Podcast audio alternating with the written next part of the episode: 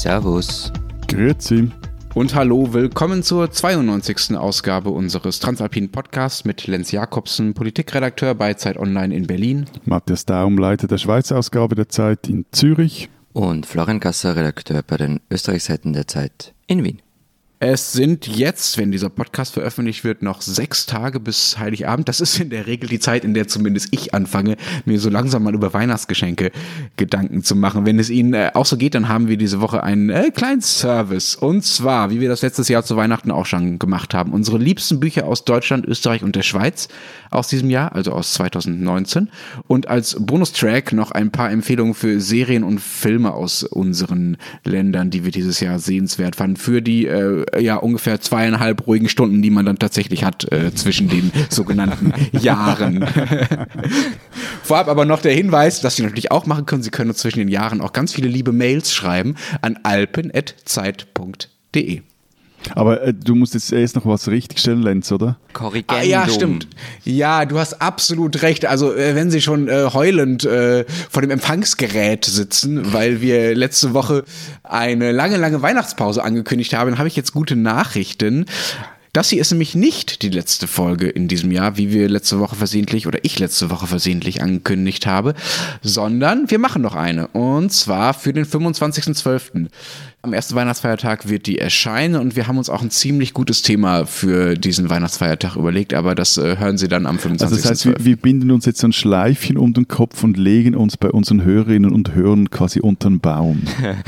also, wenn ich mir das vorstelle, dass ich so am 24. da sitze, ein Weihnachtsbaum leuchtet und da ist so ein großes Paket, das sich aufmacht und ihr zwei springt dann heraus.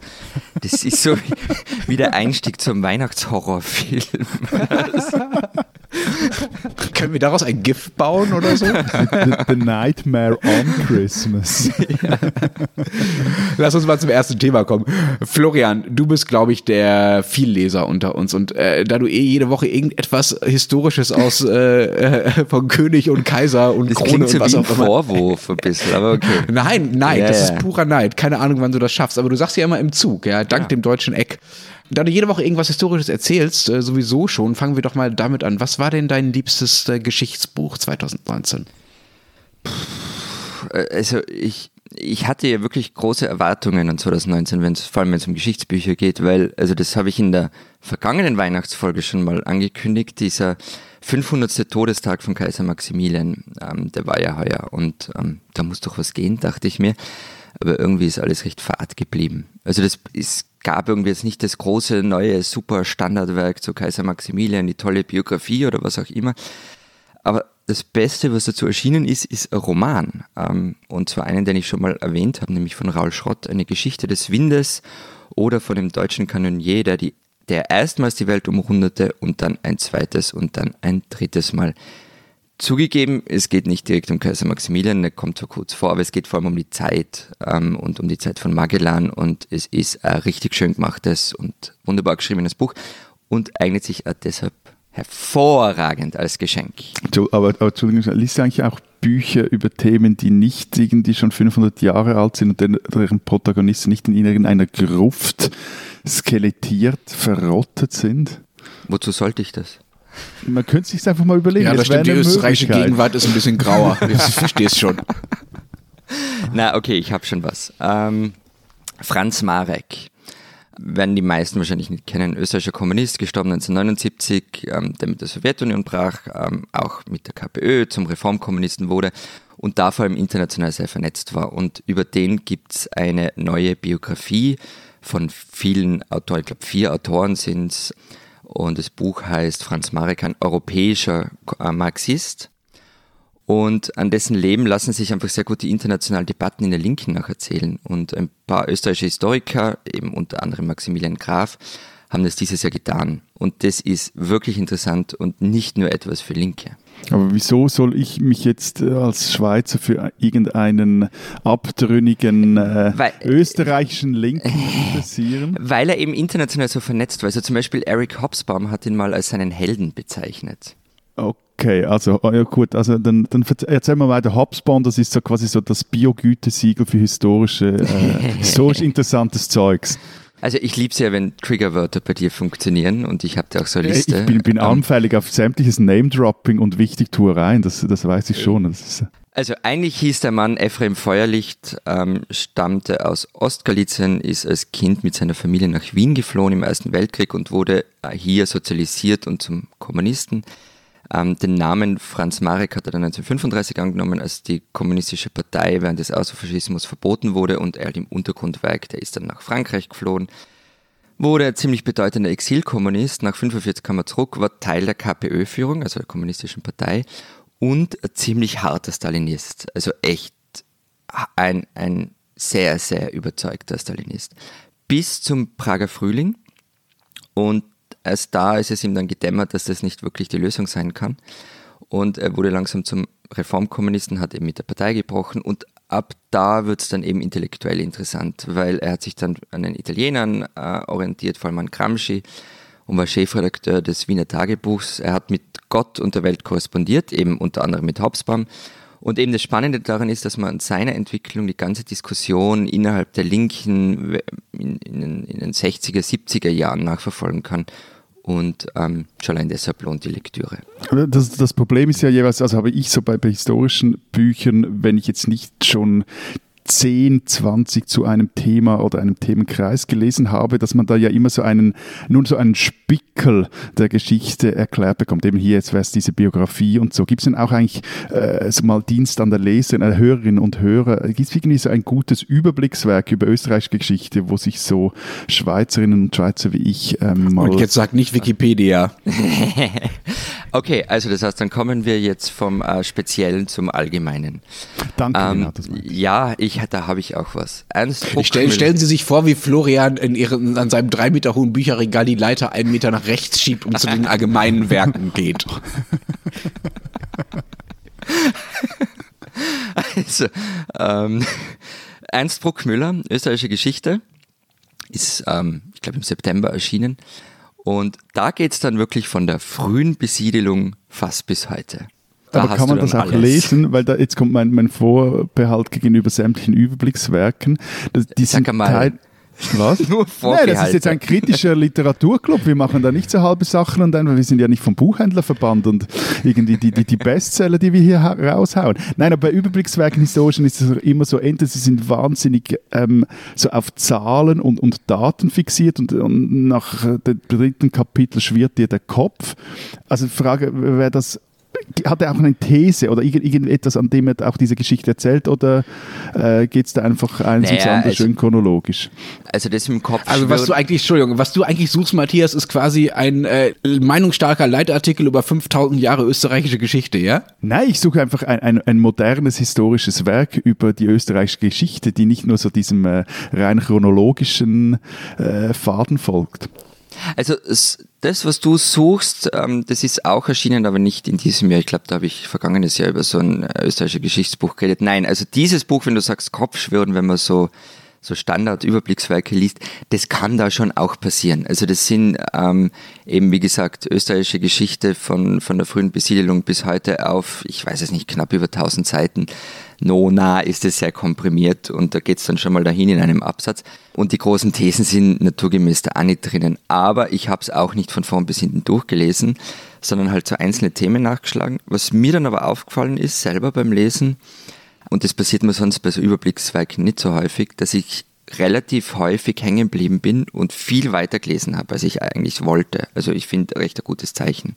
Hm. Matthias, was muss man denn 2019 in der Schweiz gelesen haben? Oder was sollte man gelesen haben? Man muss ja gar nichts gelesen haben. Ich, ich glaube, ich muss jetzt wieder denselben Disclaimer machen, den ich schon vor einem Jahr anbringen musste, als wir die erste Büchersendung machen, dass ich also echt eigentlich zu wenig zum Lesen komme, als dass ich hier so ein aussagekräftiges Fazit ziehen könnte. Was mich etwas beruhigt hat, dass ich hier noch im Büro rumgefragt habe und auch die beiden Kollegen, zumindest was Schweizer Bücher äh, betrifft, auch gesagt haben, hm, das und das hätte ich eigentlich gerne lesen wollen, aber sie haben es dann doch nicht gelesen die, ich sage mal so, die literarischen Schlüsselmomente des Jahres, das waren sicher zum einen der Schweizer Buchpreis für Sibylle- Berg und ihr neues Buch und ähm, vielleicht auch noch das neue Buch der immer noch recht jungen Autorin Simone Lappert, das heißt Der Sprung. Darin äh, zeichnet sie ein Panorama einer helvetischen Kleinstadt und vor allem war zwar 2019 das Jahr, in dem der Büchnerpreis an einen Schweizer ging an, nämlich an äh, den Schriftsteller Lukas Bärfuß. Ah ja, das habe sogar ich mitbekommen. Da gab es auch eine ziemlich aufsehenerregende Rede, richtig? Genau, er widmete sich in der Rede der Entnazifizierung im Nachkriegsdeutschland und die Rede ist wirklich ähm, hörens, sehens und auch lesenswert. Moment, Moment, kurze Nachfrage. Warum widmet er sich bei einem Schweizer Buchpreis der deutschen Entna Entnazifizierung? Nee, nee, nee, er, er erhält den Büchnerpreis. Sibylle Berger erhielt so, den Schweizer Buchpreis. Nee, nee, nee. Und der Büchnerpreis ist so der... Ja, ist ein deutscher Preis, und, ja. Der mhm. wichtigste Preis, Literaturpreis im deutschsprachigen Raum. Also da haben so die, die Granden der, der Szene erhalten. Und er hielt da diese Rede in Darmstadt und die gipfelte dann im polemischen Ausruf, Zitat, die Nazis und ihr Gedankengut sind überhaupt nie weg gewesen. Interessant daran war, dass in Deutschland das Ganze eigentlich durchaus wohlwollend kommentiert wurde, aber in der Schweiz wurde Bärfuß dafür recht harsch kritisiert. Also die NZZ am Sonntag zum Beispiel, die warfen dann vor, Zitat, seine Dauererregtheit drohe zur Pose zu verkommen, Zitat Ende. Und da schwingt halt auch noch der Ärger über Bärfuß Brandrede mit, die jetzt 2015 vor den Wahlen damals in der Schweiz in der FAZ schrieb. Er warf damals der Schweiz vor, sie sei Zitat des Wahnsinns das, äh, ja, das hat dann hier noch sehr viel höhere Wellen geworfen. Anyway. Das klingt, ich finde, das klingt alles total deutsch, was du da erzählst. Also die Dauererregtheit und so, das ist ja eigentlich das, was sie uns immer vorwerft. Ne? Ja, ja, aber die, also diesen Essay aus 2015, den, den, muss man wirklich auch mal nachlesen. Ich finde eben, der ist, ich habe den jeweils so verglichen, er ist mir da vorgekommen wie Django. Kennt ihr den Film? Natürlich. Eben, und, und, Django ist ja so das Ding, irgendwie, der hatte keine normale Knarre mehr, sondern der hatte dann das Maschinengewehr. Und so war dieser Essay. Also das, äh, da triffst halt auch mal etwas hoch, etwas tief, etwas den Falschen, aber äh, eigentlich stand er schon auf der richtigen Seite. Anyway, also ich mag, ich mag den Bärfuß, äh, ich mag auch seine Ausrufe, seine, auch seine Posen und seine Performances und auch einige seiner Bücher, aber nicht alle. Also ich meine zum Beispiel 100 Tage ist ein ähm, schon vor einigen Jahren erschienenes Ruanda-Genozidbuch, das ist wirklich lesenswert. Auch die eine Hälfte zumindest von Koala, da geht es um den Selbstmord seines Bruders. Und auch dieses Jahr ist jetzt ein neues Buch von Barefuß erschienen, der Erzählband Malinois. Magst du das? Hast du das gelesen? Ich habe dazu mir jetzt ein hübsches Zitat zurechtgelegt, äh, weil ich also genau, du bereitest vor, du bereitest ja, etwas vor, ja genau, dass du das Buch das nicht gelesen hast, anstatt die Zeit dazu ver zu verwenden, es zu lesen. Gut. John Waters, kennt ihr? The Pope of Trash, Regisseur. Ja. Nothing is more important than an unread library. Aber sag mal, Lenz, was muss man eigentlich in Berlin gelesen haben? Du warst ja in Elternzeit und hast damit unglaublich viel Zeit für die intensivste Lektüre. Die ganze Zeit schreibt uns, dass er, dass er, Netflix schaut und er hat jetzt keine Zeit, er muss Netflix ja, Er empörte sich sogar öffentlich über, über, irgendwie auf Twitter über irgendwelche Netflix-Dinge oder, oder, oder, Serien, die also, dann nicht richtig darf ich mal Darf ich mal zwei Sachen klarstellen? Erstens, was ich wirklich noch nicht wusste und jetzt offenbar über eure Länder oder zumindest über euch beide gelernt habe, ist, dass es irgendwie ein Tabu ist, Netflix zu gucken. Was Nö, ist denn daran so schlimm?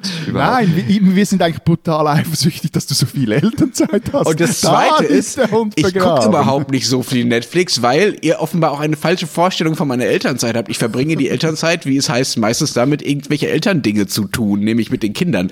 Insofern komme ich gar nicht so viel äh, dazu, so viel Netflix zu gucken und auch nicht so viel dazu zu lesen. Leider aber, was ich dieses Jahr gelesen habe und was ich wirklich, wirklich ganz, ganz toll fand, ist äh, das Buch Schäfchen ins Trockene von Anke Stelling.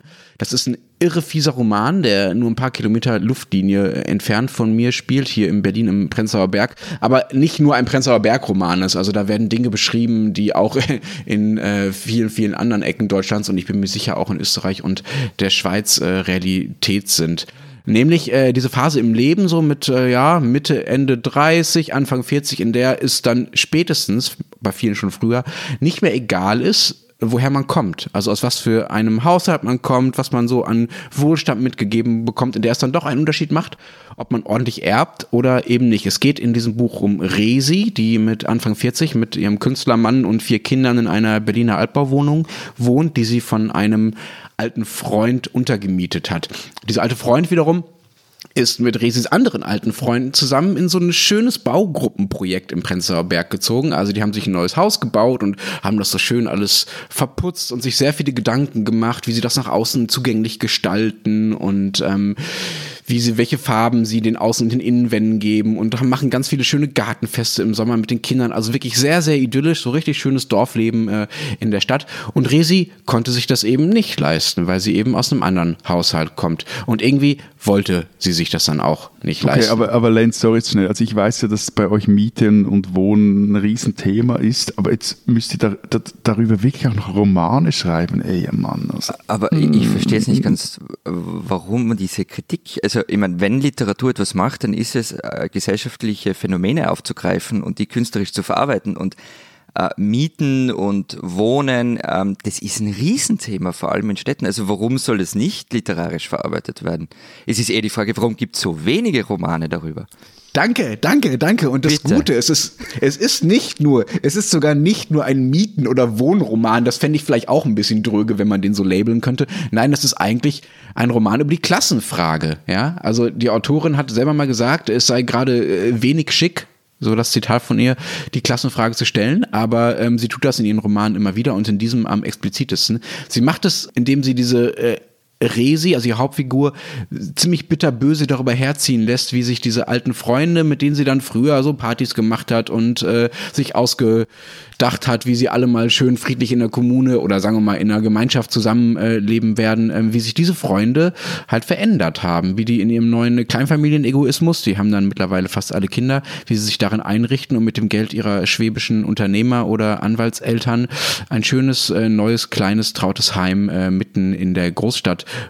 bauen und wie eben aus diesen gemeinsamen Vorstellungen, dass, die sie zusammen mit Resi hatten, eines irgendwie gleichen und äh, gerechten Lebens halt dann doch nichts geworden ist, weil die einen halt Geld haben und die anderen nicht. Und das löst bei ihr so viel Frust ähm, und so viel Enttäuschung darüber aus und auch so viel Einsicht darin, wie naiv sie war, dass sie dachte, diese ähm, Klassenfragen, diese Besitzverhältnisse würden keine Rolle mehr spielen, dass sie in solche Hasstiraden ausbricht und sich so mit ihren Freunden verscherzt, dass es auch einfach unfassbar unterhaltsam ist. Also das ist so lustig, dass ich ständig laut auflachen musste.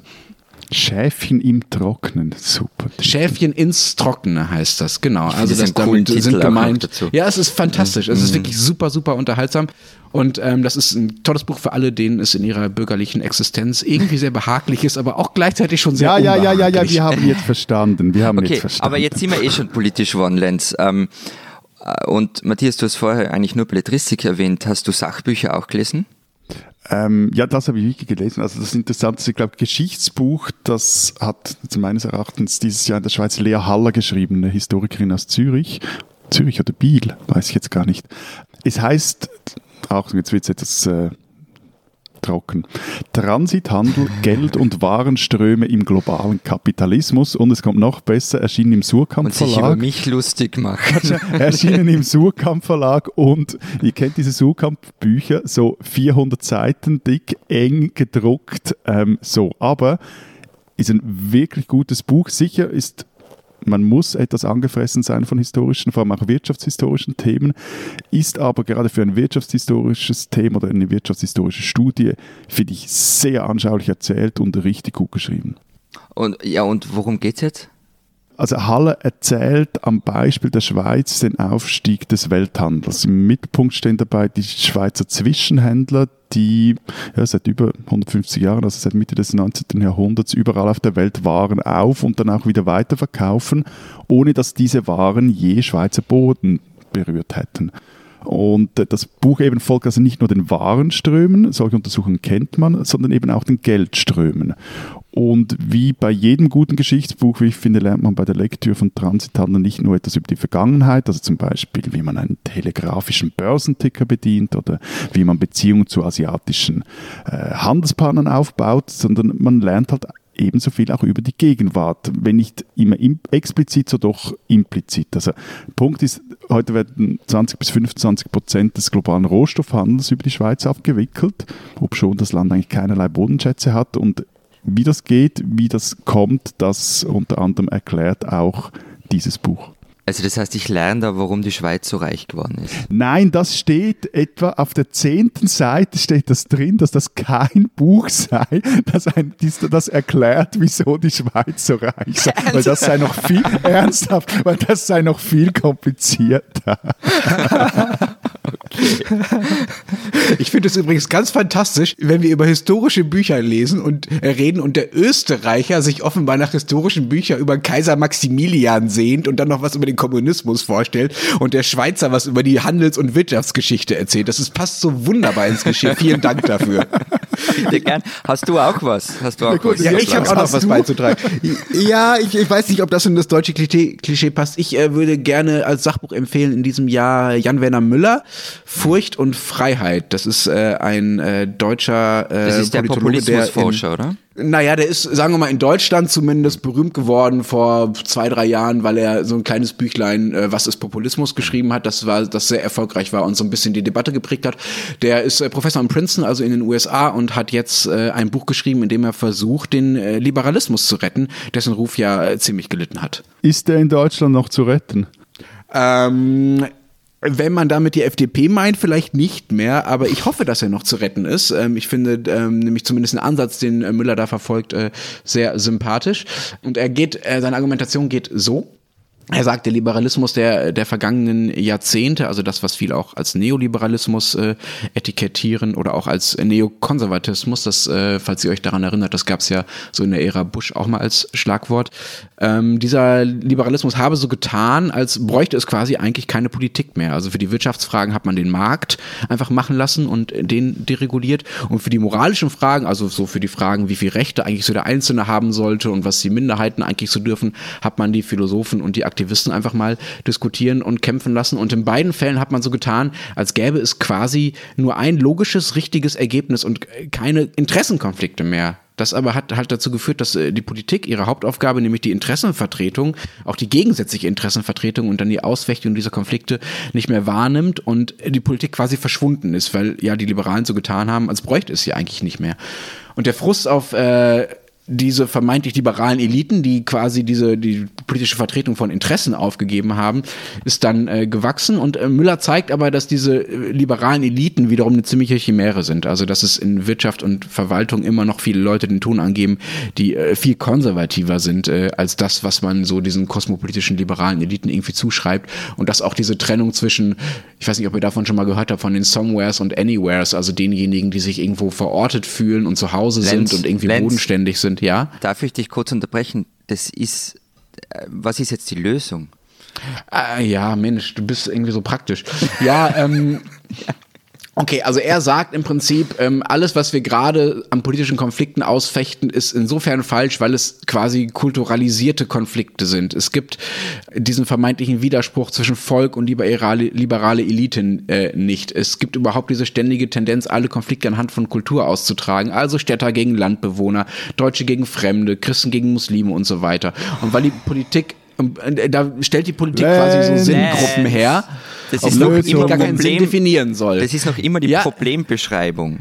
Ja, Aber der wird ich- doch irgend, hat er nicht eine So, Lösung, jetzt die stell er dir mal die? Frage, was würde Kaiser Maximilian tun? Genau. Oh Gott, oh Gott, oh Gott, die Frage stelle ich mir lieber nicht dazwischen schlagen, Florian. Nein, okay, also ich versuche mal, äh, obwohl wirklich auch der Problembeschreibungsteil schon sehr interessant ist und den Hauptteil des Werkes darstellt, ein bisschen wiederzugeben, was äh, Müller vorschlägt. Also er will quasi einen Liberalismus von unten, oder er nennt das auch äh, Liberalismus äh, der Furcht. Das heißt, er will, dass man vom Leid der Einzelnen ausgeht. Der Staat soll dem Einzelnen nicht nur aus dem Weg gehen, wie das ja viele der vermeintlich heutigen äh, Liberalen äh, als Hauptinhalt haben, äh, sondern ihm auch zuhören und ihm eben dort helfen, wo er verletzt oder benachteiligt wird. Und zwar nicht nur der Staat, sondern auch die Mitbürger. Ja, also es ist quasi eine liberale staatsbürgerschaftliche Aufgabe, äh, darauf zu achten, dass Menschen, um es mal ganz äh, moralisch und pathetisch zu sagen, nicht nicht wehgetan wird. Und das ist kann man als Ausgangspunkt einer liberalen Politik nehmen. Er schreibt, der Liberalismus der Furcht oder der Liberalismus von unten setzt darauf, dass man Bürgerinnen und Bürger für das Leid von Minderheiten sensibilisieren kann, dass die Minderheiten vielleicht permanent sind, nicht aber die Abneigungen und Vorurteile gegen sie. So, das klingt jetzt moralischer, als dieses Buch eigentlich ist. Äh, Ich finde, das ist äh, das umfassendste und äh, ich finde auch inspirierendste Werk, äh, um so ein bisschen von diesen Konflikten, die wir in allen unseren Ländern ja haben, ähm, wo in denen es sehr stark um Kultur geht und in denen Liberalismus leider keine Rolle mehr spielt, um da wieder so ein bisschen von wegzukommen. Also Jan Werner Müller, Liberalismus und Furcht. Ja, Freiheit und Furcht, Entschuldigung. Was ist das? Bevor Was wir jetzt noch zur das? Belletristik wechseln, habe ich noch ein Spezialgeschenk äh, für unter den Baum vom Herrn Gasser. Chris von Rohr, sagt ihr was? Na, selbstverständlich. Voilà. Krokus, sagt ihr was? Ja, die haben jetzt ihr letztes Konzert gehabt oder haben erst, ich weiß gar nicht. Genau, also dazu muss man wissen, dass Herr Gasser auf, äh, man kann sagen schwere Gitarren, aber halt auch auf 80er Gitarren steht. Doch, darf man? Äh, grundsätzlich auf Gitarren, 80er Gitarren, weiß jetzt nicht warum speziell, aber auch, ja. Aber von dem her ist eigentlich dieses Buch, das ich noch nicht gelesen habe, das aber dieses Jahr auch erschienen ist, eigentlich etwas für dich. Überraschung. Die Autobiografie von Chris von Rohr. Himmel, Hölle, Rock'n'Roll. Also, wenn ich dir was unter den Oh Baum Gott, was für ein Titel. Himmel, Unfassbar. Nehmen Nicht das als, wir das als würde sich trauen, seine Autobiografie so zu nennen, glaube ich.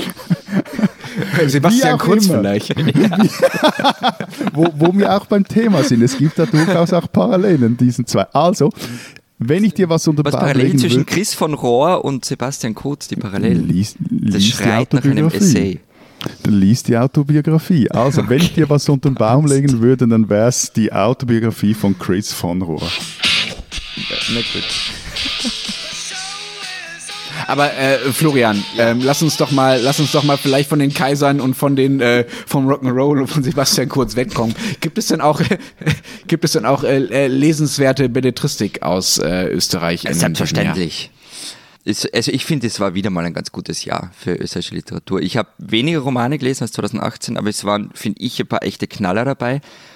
Und ich fange gleich mit einem totalen Highlight an, das ich nicht gelesen habe. Aber, aber es haben, wir kommen ungefähr alle in meinem Umfeld haben es gelesen.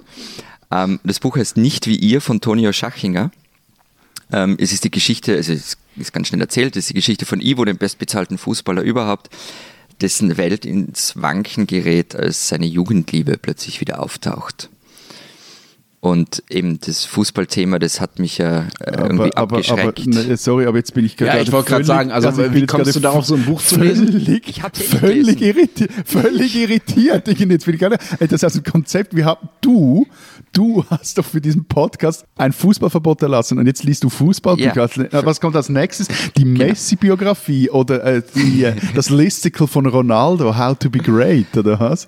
Also, genau. Also ich habe auch genau aus diesem Grund eigentlich die Finger von dem Buch gelassen.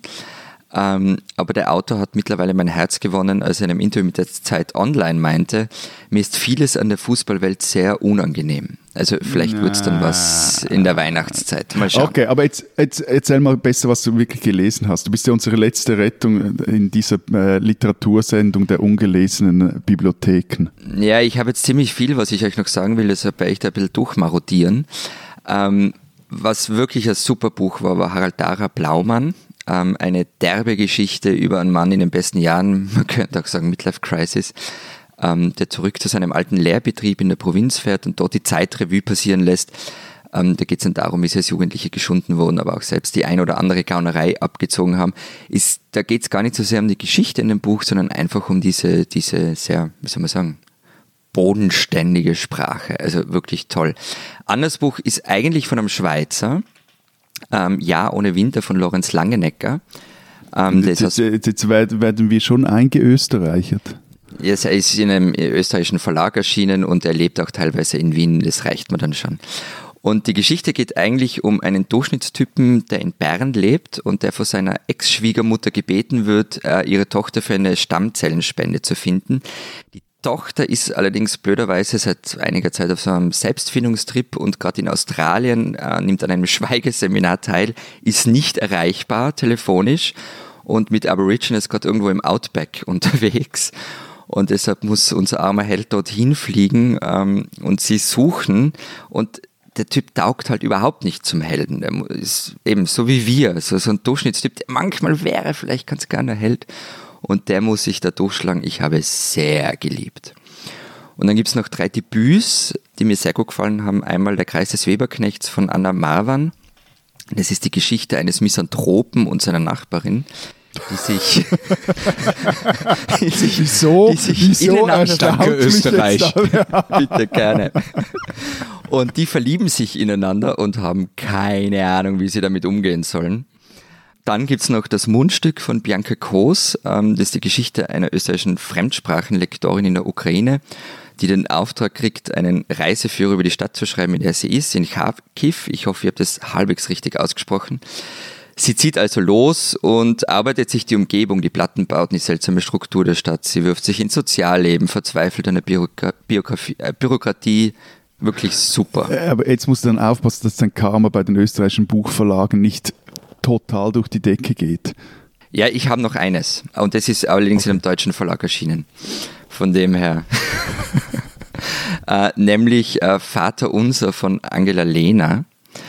Und das ist, also das ist wirklich verrückt. Ähm, also die Protagonistin wird von der Polizei in die psychiatrische Abteilung eines Wiener Spitals eingeliefert und erzählt, sie habe gerade eine Kindergartenklasse erschossen. Bäh. Und in haha. Den, ja, ja, haha. Und in einem Gespräch mit dem Chefpsychiater geht es dann um das, äh, geht es dann darum, wie es dazu kam. Also ich meine, es ist ja die Frage, ob es wirklich passiert ist.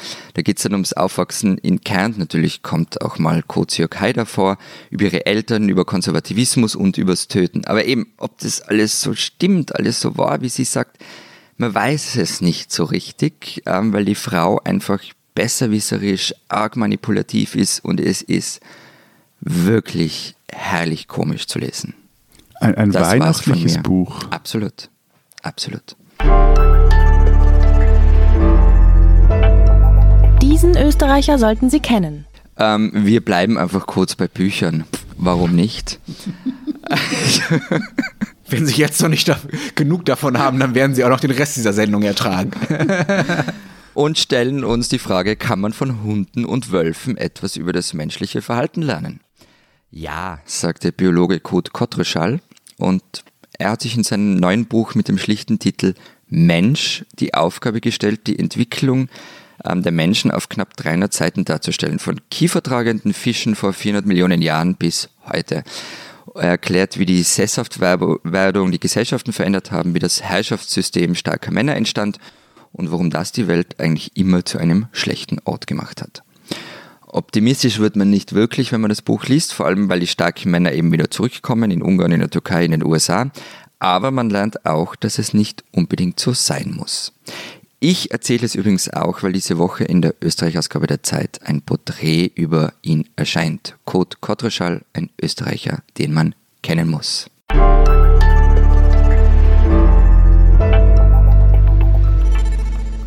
Unser zweites Thema diese Woche. Noch weitere Tipps. Und zwar Serien und Filme aus diesem Jahr, die wir gut fanden. Und ich hatte eigentlich das so verstanden, dass wir vor allen Dingen äh, über äh, Serien und Filme aus unseren Ländern äh, reden. Ähm, aber ähm, das seht ihr irgendwie anders, ja? Na, ich, ich, ich habe einfach wieder mal ein Netflix-Abo jetzt für die Feiertage gelöst. Und ähm, wie es halt so ist, wenn man schon zu früh irgendwie die, die Weihnachtsgurzli kauft oder die, die, die, die Schöckeli, dann beginnt man halt schon vor Weihnachten Weihnachten mit äh, Essen bzw. Binge-Watchen und äh, die neue Staffel von The Crown. Aber mir vorwerfen, dass ich darüber auch noch twittere, ja? ich habe nicht getwittert bis jetzt. Aber eben die, die neue Staffel von The Crown, die konnte jetzt einfach nicht warten. Englische Adelige. Wirst du jetzt so, so ein Adelsexperte, der immer bei Königshochzeiten dann im Fernsehen rumsitzt? Sagt, sagt der Mann, der ganz gickerig war auf das 500-Jahr-Jubiläum von Kaiser Maximilian. Aber nein, die interessieren mich eigentlich nicht die Bohne.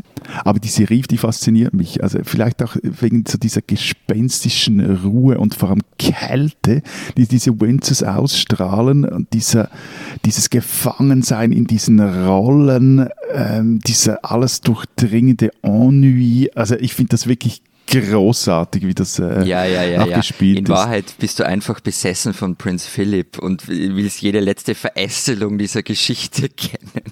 Wobei bei Prince Philip interessieren mich weniger die Verästelungen, sondern mehr seine Zitate und seine politisch unkorrekten Auftritte. Wobei, ich meine, der Typ hat es ja geschafft, dass es auf einer südwestpazifischen Insel namens Tanna einen sogenannten Cargo-Kult um ihn gibt. Und ich meine, das, das habe ich noch nicht geschafft. Also von dem her, der, der, ja, der hat die Latte hochgelegt. Also das heißt, wenn dann irgendwann mal alle Jeanshemden tragen an einem Ort, an dem du warst, dann hast du es geschafft, oder? Voila, genau. Das ist doch ein schönes Form für 2020, ein Matthias Daum-Kult irgendwo im Pazifik. Bitte schicken Sie Fotos oder vielleicht auch nicht. Aber äh, vorher hast du uns ja erzählt, äh, äh, ähm, welche Serien äh, 2019 in der, in der Schweiz äh, sehenswert waren. Ja, eben habe ich es noch nicht erzählt, du, aber du wolltest ja wissen. Aber eben, aber ich finde auch da gibt es, also jetzt immer so, die Schweiz ist jetzt nicht ein riesengroßes Serienland. Das hängt auch damit zusammen, dass die jeweiligen Märkte für die Produktion recht klein sind. Es ist auch immer recht sprachregional. Jetzt beginnt endlich einmal dass das Schweizer Fernsehen und mit dem West, also das Deutschschweizer mit dem Westschweizer Fernsehen gegenseitig auch die Serien, die sie produzieren, auszutauschen und teilweise zu synchronisieren oder zu untertiteln. Ich weiß auch nicht, wieso, dass die erst jetzt auf diese Idee kommen, aber sei es drum. Ähm, was ich dieses Jahr recht mochte an Schweizer Serien, das war Seitentriebe, die zweite Staffel davon von Güsin Carr. Das kann man sich so als Girls, also so diese Serie von Lina Dunham kennt ihr sicher, als Girls für Erwachsene vorstellen und die Serie spielt halt dann nicht in Brooklyn, sondern im Zürich Ober- oder Unterland. Es geht kurz gesagt darum, wie äh, man sieht eigentlich Langzeitpaaren beim Scheitern, Kitten und Flicken und Flicken ohne L zu und ähm, sehenswert ist für Schweizaffine die Sache, weil die wirklich die Dialoge und Szenen und das Setting sehr präzise ist und trotzdem zu genau um genau diesen Grad überdreht, dass es eben äh, wieder Kunst ist und nicht einfach Äh, eine Reality Soap. Aber das klingt für mich nicht wirklich nach Girls. Also im ältere Paare im Züricher Oberland, Also du- die du weißt, dass du mit älter vor allen auch Dingen gemeint die ganze bist. Zeit. Also auch du, auch du bist mit ältere Langzeitpaare gemeint. Ja, also, weißt ich du, wie- bin absolut kein Protagonist von Girls. Also Entschuldigung, wirklich nicht. dachte Ehrlich gesagt klingt das für mich, aus was du da Adam beschreibst. Driver. Ah, danke, danke. Gut, dass wir nur, gut, dass wir nur zu hören sind. Nein, im Ernst, das klingt für mich eher nach äh, ziemlich drögen, so äh, Eric Romer, französischem Autorenkino. Menschen sitzen um Tische und reden die ganze Zeit. Jetzt habe ich aber vorher relativ klar betont, dass die weniger sitzen, sondern mehr liegen. Bett, flach, so. Man sieht, also, also irgendjemand hat mal gesagt, man sieht so viel Und das macht es jetzt besser. Okay, Entschuldigung. Also komm, ich, ich stelle noch die andere, äh, etwas anderes vor. Im Januar startet jetzt nämlich die neue Staffel der Krimiserie Wilde, ähm, die für hiesige Verhältnisse ungewohnt düster, neblig und flotschig und auch gruselig ist. Da freue ich mich eigentlich recht drauf. Dieses Mal ermittelt Rosa Wilder, so heißt die Hauptfigur, gespielt von Sarah Spale im Jura. Wo, wo wird die laufen? Kann ich die auch anschauen? Brrr, SRF, aber ich weiß nicht, Okay. ob das wieder so mit einem ätzenden Geoblocking äh, Dann komm ich einfach zu versehen dir. ist oder nicht. Kein Problem. Du kommst zu mir, dann machen wir einen Ja. hübschen Fernsehabend. Du liest die Biografie von Chris von Roh und äh, wir schauen wieder. Und Lenz, aber jetzt sag mal, du hast eben. äh, Du darfst auf- auf aufkommen, Lenz. Du bist auch herzlich willkommen, Lenz. Kein Problem. Danke, danke. ja, was darf ich machen? Was hast du denn geschaut? Erzähl mal. Lenz Ja, ich hab, twittert dann äh, von diesem Ich Fernsehabend. habe dieses. Jahr ich habe ich hab dieses Jahr äh, Skyline geschaut. Also ich habe viel geschaut, wie ihr äh, zu Recht schon äh, angemerkt Also habt. Ähm, und jetzt gerade jetzt gerade schaue ich zum Beispiel Watchmen, eine ganz ganz ganz fantastische Serie, die äh, nicht bei Netflix läuft, sondern bei bei Sky in Deutschland und die ähm, mir mal wieder gezeigt hat, wie wie uniform doch viele dieser Netflix-Serien sind, die alle sehr ähnlich funktionieren. Und Watchmen funktioniert ganz anders. Es ist viel, viel komplexer, viel herausfordernder, viel mehr lose Handlungsstränge. Kann ich sehr empfehlen. Aber eigentlich wollte ich über was ganz anderes reden. Ich habe so viele Serien, ich kann mich gar nicht entscheiden. Also Ihr, Skyline. ihr schätzt diese Elternzeit ganz falsch ein. Ich komme überhaupt nicht zum Schauen. Es sind immer nur Elterndienst. ähm, es sind diese paar kargen Stunden am Abend, die ich mir abspare. Also Skyline, eine fantastische Serie über ein äh, fiktives äh, Frankfurter Rap-Label. Äh, Matthias, äh, dir müsste das eigentlich nach dem, was du in unserer Rap-Folge vor ein paar Wochen so erzählt hast, besonders äh, gut gefallen. Die Geschichte ist äh, gar nicht so ungewöhnlich, also es ist eine Mischung aus so einer Aufstiegsgeschichte von einem jungen Produzenten, dessen Weg man da mitverfolgt, der bei diesem Label landet und immer weiter aufsteigt. Und dann der andere Teil, auch das ist jetzt nicht besonders ungewöhnlich, sind so diese Gangster-Geschichten und Gangster-Probleme, die es rund um dieses Rap-Label gibt und in dem dieser Produzent und die anderen Hauptfiguren hineingezogen wird. Das Tolle daran ist zum einen, dass äh, die Musik, also die Beats vor allem von dieser Hauptfigur von Jin, so heißt er, wirklich richtig, richtig gut sind. Das sind äh, professionelle äh, Produzenten, also Hip-Hop-Produzenten, die diese Beats äh, für ihn geschrieben haben und für diese Serie. Und äh, es wird ja sonst schnell peinlich, wenn Fernsehen im, äh, wenn im Fernsehen Hip-Hop dargestellt wird und hier absolut nicht. Hier nickt man eigentlich bei jeder Folge mit und dann kommt der Titeltrack, äh, das Ganze spielt hier in Frankfurt auch noch von Haftbefehl, Nu 69 und Haftbefehl hat auch die Inspiration für das Drehbuch aber, geliefert. Aber jetzt sag mal, ähm, wenn, jetzt, wenn du jetzt einfach die Musik toll findest und es nur um die Musik geht, warum soll ich mir dann die Serie anschauen? Naja, weil auch schon die Serie als Serie toll ist. Also zum Beispiel, weil sie diesen Gangsterkram, Gangsterkram nicht glorifiziert, sondern äh, stattdessen sehr genau beschreibt, wie die Hauptfiguren da so mehr oder weniger unfreiwillig reinschlittern. Also dass es keine bewusste Lebensentscheidung ist, ich entscheide mich erst mit 15, ich bin kriminell und das ist es dann halt. Also da werden Schwarz-Weiß-Klischees sehr gut verhindert. Und weil äh, sie mal nebenbei, das ist gar nicht so wichtig, aber ich fand es sehr bemerkenswert und sehr gut, weil sie mal nebenbei die Kurden in Deutschland sichtbar macht. Die Kurden werden ja sonst fast immer in den Integrationsdebatten ähm, vermeintlich als äh, vermeintliche Türken mit einge Ja, das kommt ja, weil immer sie sehr gut. Das kommt immer sehr gut, wenn man ja, die eben, eben, das kommt eben bezeichnet. überhaupt nicht gut, ja. Aber als eigenständige Gruppe sind sie zumindest bis vor ein paar Jahren, bis dann auch so diese türkisch-kurdischen Konflikte in Deutschland ein bisschen sichtbarer wurden, waren die Kurden hier ziemlich unsichtbar, auch was sie so an kulturellem Erbe mitbringen. Und das äh, ändert äh, diese Serie. Da wird auch auf Kurdisch äh, gerappt und ähm, hier kommen sie endlich mal als eigenständige Gruppe vor. Das finde ich, äh, ist ein kleiner Nebeneffekt dieser Serie, aber das fand ich, fand ich ziemlich toll. Äh, Florian, du hast bisher äh, diesen zweiten Teil der Sendung damit verbracht, äh, uns vor allen Dingen anzupöbeln für das, was wir zu gucken, was wir Ja. so gucken. Äh, was guckst du denn so? Du meinst, was, was so neue, also neue Sachen? Ja, ja, genau. Versuch mal über Österreich zu reden, wenn es dir möglich ist. Also es gibt Gab es sicher ganz Kaiser viele. Maximilian Biopic? Ja, aber der ist schon älter. Also es, es gibt sicher ganz viele tolle neue österreichische Filme und ich habe keine Ahnung davon. Also ich war eigentlich, ich, ich war 2019 genau zweimal im Kino ähm, und das war einmal ein Film über New Yorker E-Gitarrenbauer und den kann ich echt schlecht nach Österreich rüberziehen. Und dann war ich Terminator und das ist natürlich immer ein Arnold Schwarzenegger, ein rein österreichischer Film. Okay, also Terminator ist dein Fazit über das österreichische Kinojahr 2019 lautet I'll be back. Genau. Also ich meine, ja gut, aber ich meine, ich bin ja auch ein miserabler Kinogänger, aber immerhin habe ich es geschafft, den äh, hiesigen Blockbuster später mal auf iTunes noch nachzusehen, nämlich Zwingli, das äh, aufwendige Biopic über den Zürcher Reformator. Habe ich, glaube ich, schon mal erwähnt in der Sendung und ich finde den wirklich empfehlenswert. Äh, Ähm, Weil wenn ich gut- sowas empfohlen hätte, gell? Ja, ja.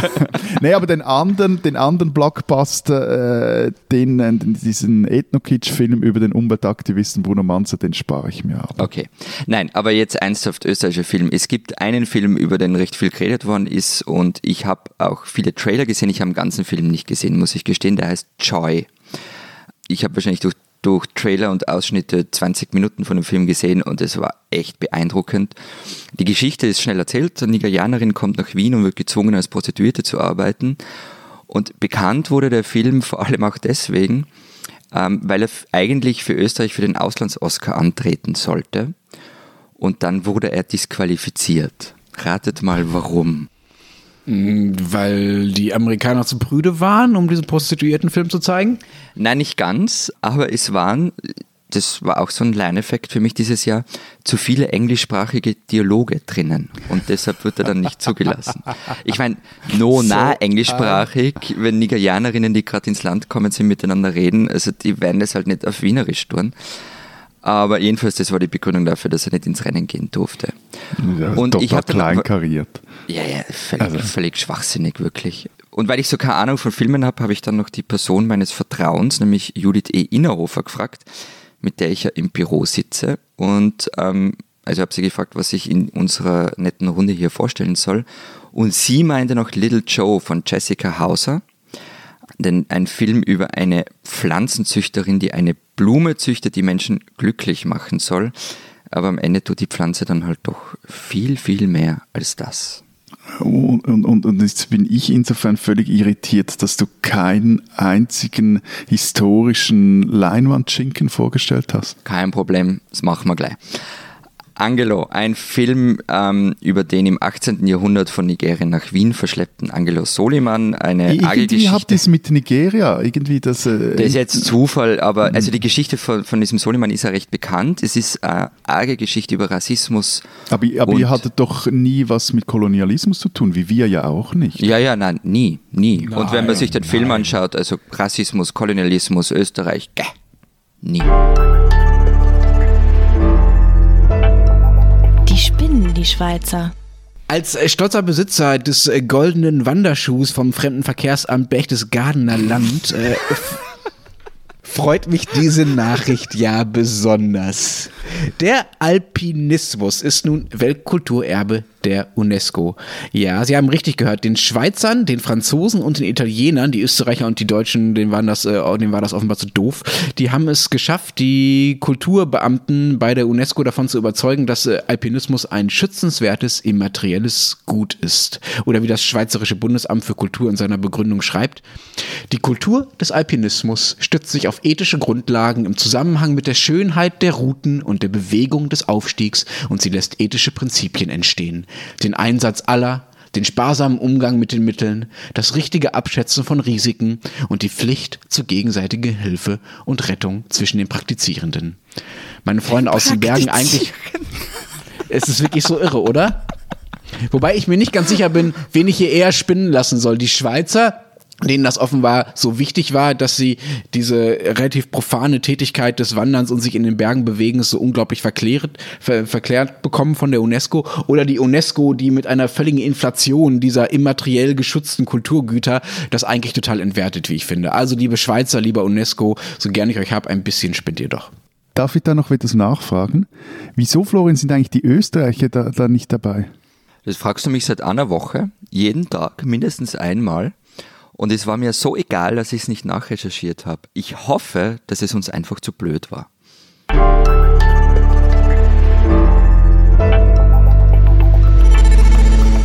Das war's diese Woche bei unserem Transalpin Podcast. Wenn Sie wissen wollen, was sonst noch so los ist in der Woche vor Weihnachten in Österreich und der Schweiz, dann lesen Sie doch die digitale oder gedruckte Ausgabe der österreichischen oder der Schweizer Zeit. Was habt ihr denn noch so gemacht in den letzten Arbeitstagen? Wir haben ein wirklich tolles Interview mit der Bergsteigerin Carla Jack im Blatt geführt, hat das unser Kollege Marius Buhl. Und zwar, der war im Sommer 18 mit Jacki zusammen auf einer Bergtour, weil die ist eine der wenigen weiblichen Bergführerinnen der Schweiz. Und auf dieser Bergtour war auch der Freund von Jacki dabei und der hat unseren Autoren damals gesichert. Und nun ist aber dieser Freund ein paar Monate darauf zu Tode gestürzt am Nachbarberg. Also die beiden gingen auf den Mönch und der, Freund ist dann am Eiger, in der Eiger Nordwand zu Tode gestürzt.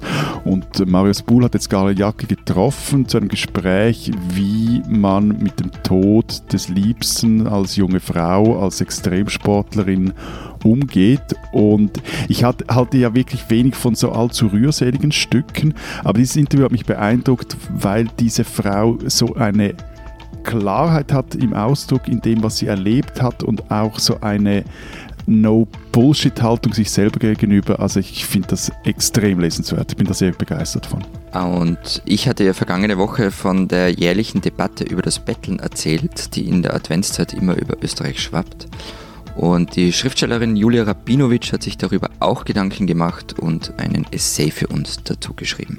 Und wenn Sie wissen wollen, was in Deutschland so los ist, dann lesen Sie Zeit Online oder den Rest der gedruckten Zeit. Wir hören uns tatsächlich am 25.12. noch einmal wieder in diesem Jahr. Bis dahin sagen wir Frohe, schöne Feiertage. Auf Wiedersehen. und tschüss.